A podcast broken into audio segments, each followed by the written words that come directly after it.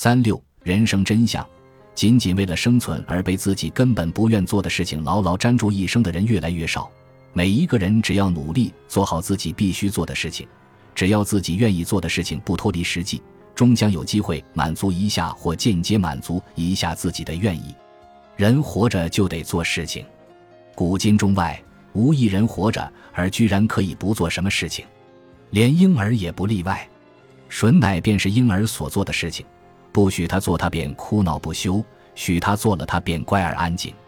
广论之，连蚊子也要做事吸血，连蚯蚓也要做事钻地。一个人一生所做之事，可以从许多方面来归纳，比如善事恶事、好事坏事。雅事俗事、大事小事等等，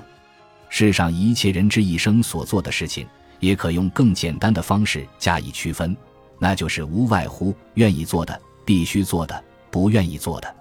古今中外，上下数千年，任何一个曾活过的人、正活着的人们的一生，皆交叉记录着自己愿意做的事情、必须做的事情、不愿意做的事情。即将出生的人们的一生，注定了也还是如此这般。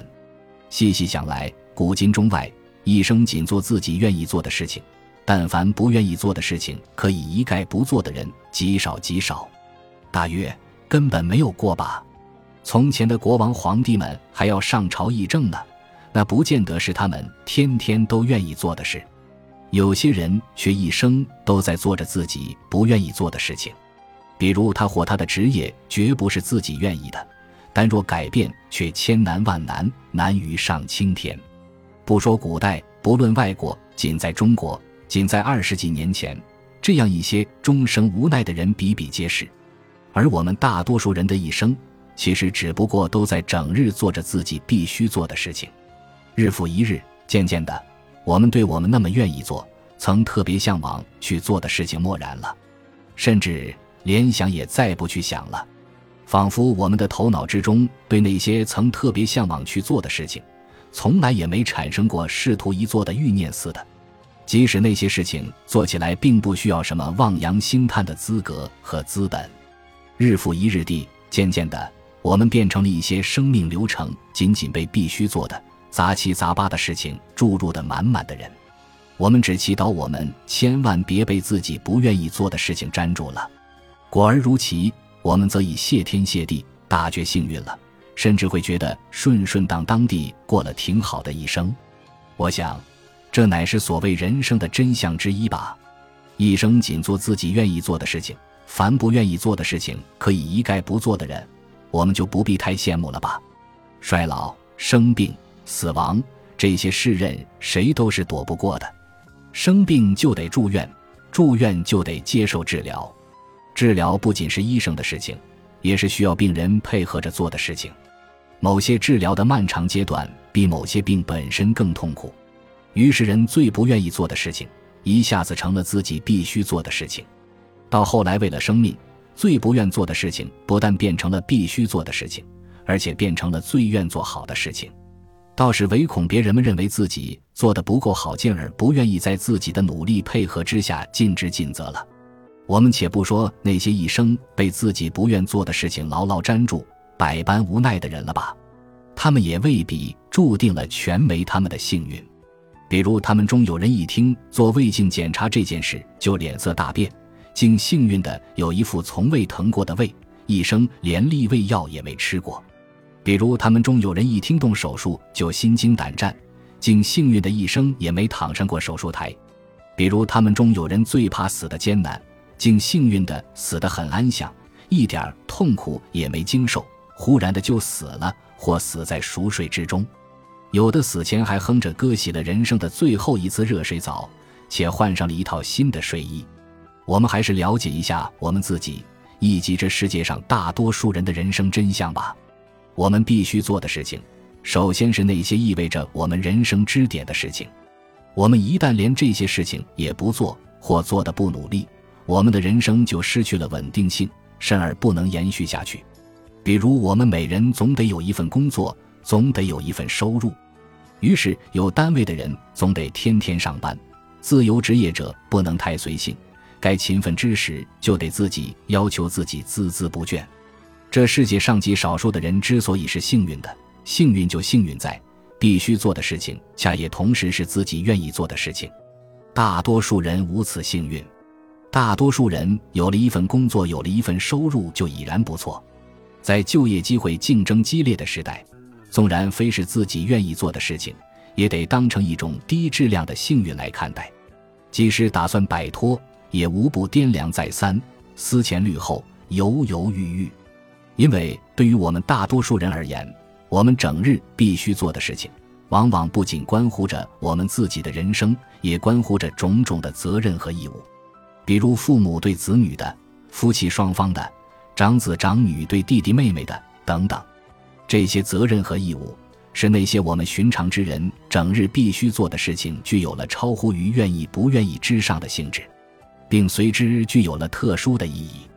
这一种特殊的意义。纵然不比那些我们愿意做的事情对于我们自己更快乐，也比那些事情显得更重要、更值得。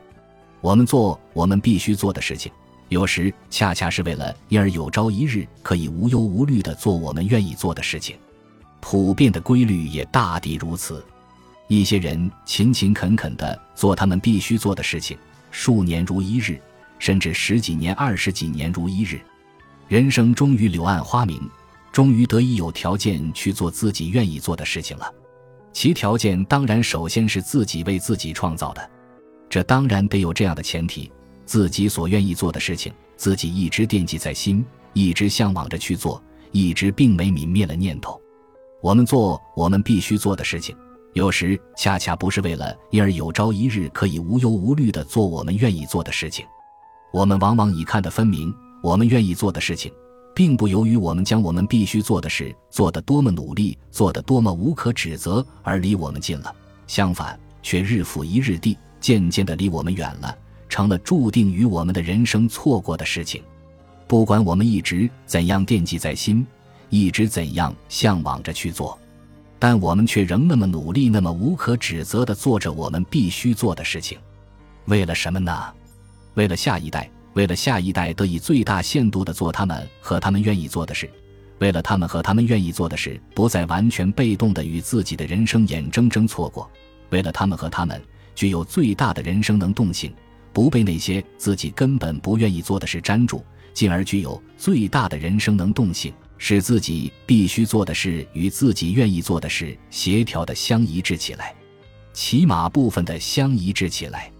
起码不重蹈我们自己人生的覆辙，因了整日陷于必须做的事而彻底断送了试图一做自己愿意做的事情的条件和机会。社会是赖于上一代如此这般的牺牲精神而进步的，下一代人也是赖于上一代人如此这般的牺牲精神而大受其益的。有些父母为什么宁肯自己坚持着去干体力难支的繁重劳动？或退休以后，也还要无怨无悔地去做一份收入极低微的工作呢？为了子女们能够接受高等教育，能够从而使子女们的人生顺利地靠近他们愿意做的事情。可怜天下父母心，一句话，在这一点上，实在是应该改成可敬天下父母心的。而子女们倘竟不能理解此点，则实在是可悲可叹啊！最令人同情的是，这样一些人。他们终于像放下沉重的十字架一样，摆脱了自己必须做事儿而不愿意做却做了几乎整整一生的事情。终于有一天长舒一口气，自己对自己说：“现在我可要去做我愿意做的事情了。”那事情也许只不过是回老家看看，或到某地去旅游，甚或只不过是坐一次飞机，乘一次海船，而死神却突然来牵他或他的手了。所以。我对出身贫寒的青年们进一言：倘有了能力，先不必只一件件去做自己愿意做的事情，要想一想，自己怎么就有了这样的能力，完全靠的自己。含辛茹苦的父母做了哪些牺牲，并且要及时的问爸爸妈妈：你们一生最愿意做的事情是些什么事情？咱们现在就做那样的事情，为了你们心里的那一份长久的期望。我的一位当了经理的青年朋友就这样问过自己的父母，在今年的春节前，而他的父母吞吞吐吐说出来的却是，他们想离开城市，重温几天小时候的农村生活。当儿子的大为诧异，那我带着公司员工去农村玩过几次了，你们怎么不提出来呢？父母道：“我们两个老人慢慢腾腾的跟了去还不拖累，你玩不快活呀。”当儿子的不禁默想，进而凄然。春节期间，他坚决地回绝了一切应酬，是陪父母在京郊农村度过的。我们憧憬的理想社会是这样的：仅仅为了生存而被自己根本不愿做的事情牢牢粘住一生的人越来越少。每一个人只要努力做好自己必须做的事情，只要自己愿意做的事情不脱离实际，终将有机会满足一下或间接满足一下自己的愿意。据我分析，大多数人愿意做的事情，其实还都是一些不失自知之明的事情。时代毕竟进步了，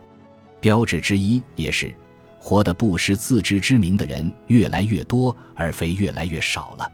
尽管我们大多数人依然还都在做着我们整日必须做的事情，但这些事情随着时代的进步，与我们的人生的关系已变得越来越灵活，越来越宽松，使我们开始有相对自主的时间和精力顾及我们愿意做的事情，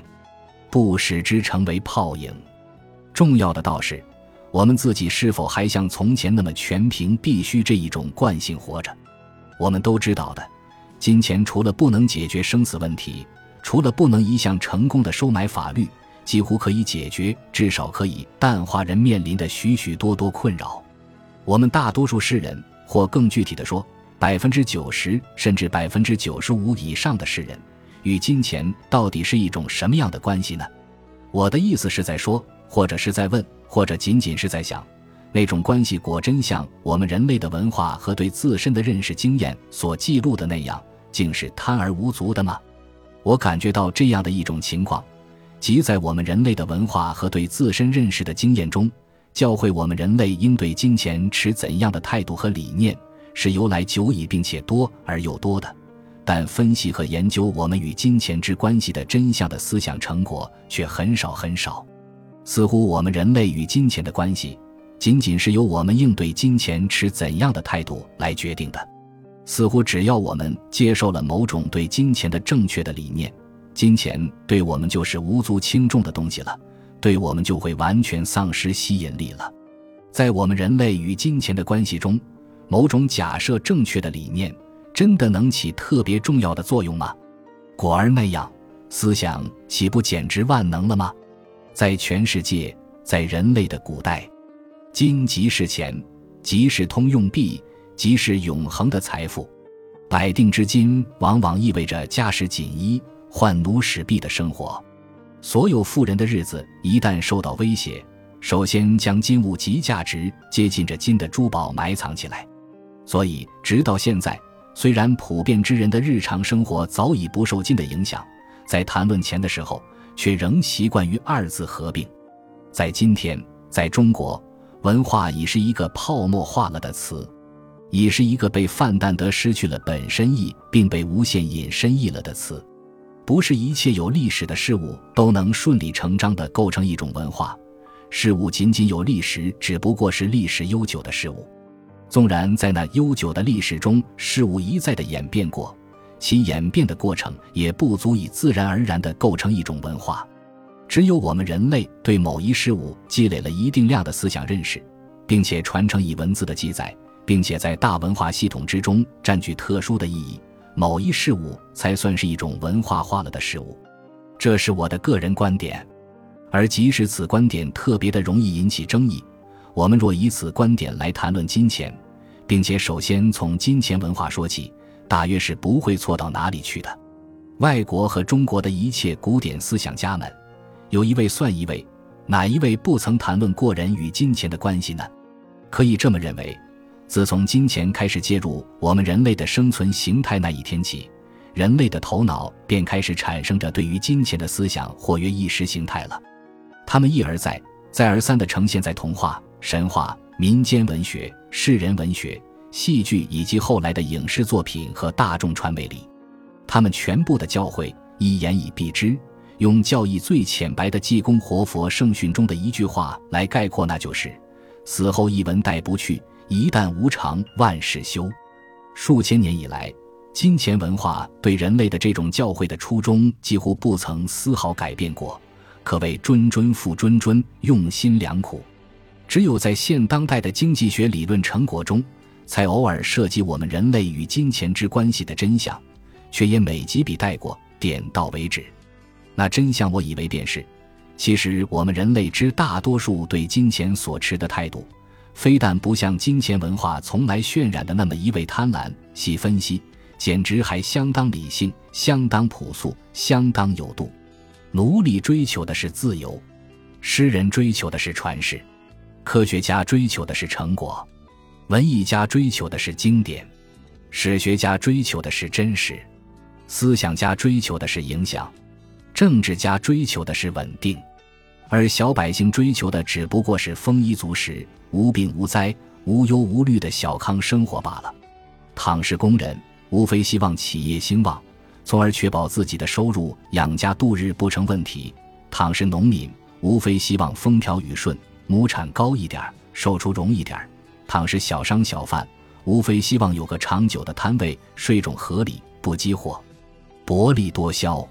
如此看来，大多数世人虽然每天都生活在这个由金钱所推转着的世界上，每一个日子都离不开金钱这一种东西。时而我们的双手每天都至少点数过一次金钱，我们的心里每天都至少盘算过一次金钱。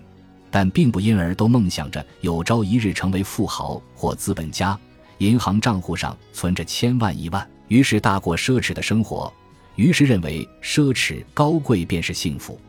真的，细分析，我确确实实的觉得，人类之大多数对金钱所持的态度，从过去到现在，甚至包括将来，其实一向是很健康的。一直不健康的或温和一点说不怎么健康的，恰恰是金钱文化本身。这一种文化几乎每天干扰我们对这个世界的正常视听要求和愿望，似乎企图使我们彻底的变成仅此一种文化的受众，从而使其本身变成摇钱树。这一种文化的一个显著的特征就是，当其在表现人的时候，几乎永远的只有一个角度，无非人和金钱的关系，再加点性和权谋。他的模式是：那公司、那经理、那女人和那一大笔钱。我们大多数世人每天受着这一种文化的污染，而我们对金钱的态度却仍相当理性、相当朴素、相当有度。我简直不能不这样赞叹：大多数世人活得真是难能可贵。再细加分析，具体的一个人，无论男女，无论有一个穷爸爸还是富爸爸，其一生皆大致可分为如下阶段：童年以亲情满足为最大满足的阶段，少年。以自尊满足为最大满足的阶段，青年以爱情满足为最大满足的阶段，中年前期以事业满足为最大满足的阶段，中年后期以金钱满足为最大，也许还是最后满足的阶段，老年前期以自尊满足为最大满足的阶段，老年后期以亲情满足为最大满足的阶段，大多数人大抵如此。少数人不在其例，人尤其男人在中年后期，往往会与金钱发生撕扯不开的纠缠关系。这乃因为他在爱情和事业两方面，可能有一方面忽然感到是失败的，甚或两方面都感到是失败的、沮丧的。也许那是一个事实，也许仅仅是他自己误入了什么迷津。还因为中年后期的男人是家庭责任压力最大的人生阶段。缓解的压力仅靠个人作为已决力不从心，于是意识里生出对金钱的幻想。我们都知道的，金钱除了不能解决生死问题，除了不能一项成功的收买法律，几乎可以解决，至少可以淡化人面临的许许多多困扰。但普遍而言，中年后期的男人已具有与其年龄相一致的理性了，他们对金钱的幻想仅仅是幻想罢了，并且。这幻想折叠在内心里，往往是不说到的。某些男人在中年后期又有事业的新篇章和爱情的新情节，则他们便也不会把金钱看得过重。在经济发达的国家，人们的追求，包括对人生享受的追求，往往呈现着与金钱没有直接关系的现象。金钱文化在那些国家里也许照旧的花样翻新，但对人们的意识已经不足以构成深刻的重要的影响。我们留心一下，便不难得出这样的结论：那些国家的文化的、文艺的和传媒的主流内容，往往是关于爱、生、死、家庭伦理和人类道德趋向以及人类大命运的，或者纯粹是娱乐的。因为在那些国家里，中产阶级生活已经是不难实现的，而中产阶级乃是一个与金钱的关系最自然、最得体、最有分寸的阶级。在经济落后的国家。普遍的人们也反而不太产生对金钱的强烈又痛苦的幻想，因为那接近着梦想。他们对金钱的愿望是由自己限制的很低很低的，于是金钱反而最容易成为带给他们满足的东西。在发展中国家，特别在由经济落后国家向经济振兴国家迅速过渡的国家，其文化随之善变的一个显著事实就是。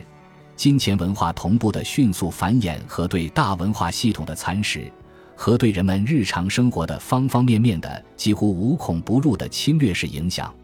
人面对之，要么采取个人式的抵御姿态，要么接受他的冲击、他的洗脑，最终变得有点像金钱崇拜者了。在这样的国家、这样的时代，充斥于文化、文艺和媒体的经常的主要的内容，往往是关于金钱这一种东西的。在这样的国家、这样的时代，文化和文艺往往几乎已经丧失了向人们讲述一个纯粹的、与金钱不发生瓜葛的爱情故事的能力，因为这样的爱情故事已不合人们的胃口，或曰已不合时宜，被认为浅薄了。于是，通俗歌曲异军突起，将文化和文艺丧失了的元素吸收去，变成为自身存在的养分。通俗歌曲的受众是青少年。是以对爱情的向往为向往，以对爱情的满足为满足的群体，他们沉湎于通俗歌曲为之编织的爱情帷幔中。就其潜意识而言，往往意味着不愿长大、逃避长大，因为长大后将不得不面对金钱的左右和困扰。在这样的国家、这样的时代，贫富迅速分化，差距迅速悬殊，人对金钱的基本需求和底线一番番被刷新。相对于有些人，那底线不断的不明智的一次次攀升；相对于另一些人，那底线不断的不得已的一次次跌降。前者往往可能由于不能居住于富人区而混乱了人与金钱的关系；后者则往往可能由于连生存都无法慰藉而产生了人对金钱的偏狂理解。归根结底，不是人的错，更不是时代的错，也当然不是金钱的错。而只不过是在特殊的历史阶段，人和金钱贴紧于同一段社会通道之中了。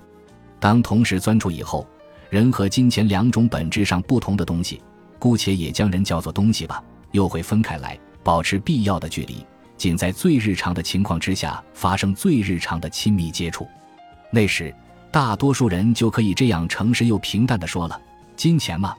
它不是唯一使我万分激动的东西。也不是唯一使我惴惴不安的东西，更不是我人生中唯一重要的东西。我必须有足够花用的金钱，而我的情况正是这样。归根结底，爱国主义正是由这一种人对金钱相当理性、相当朴素、相当有度，因而相当良好的感觉来决定的。哪一个国家使他的人民与金钱的关系如此这般着了，他的人民便几乎无需被教导。自然而然地爱着他们的国了。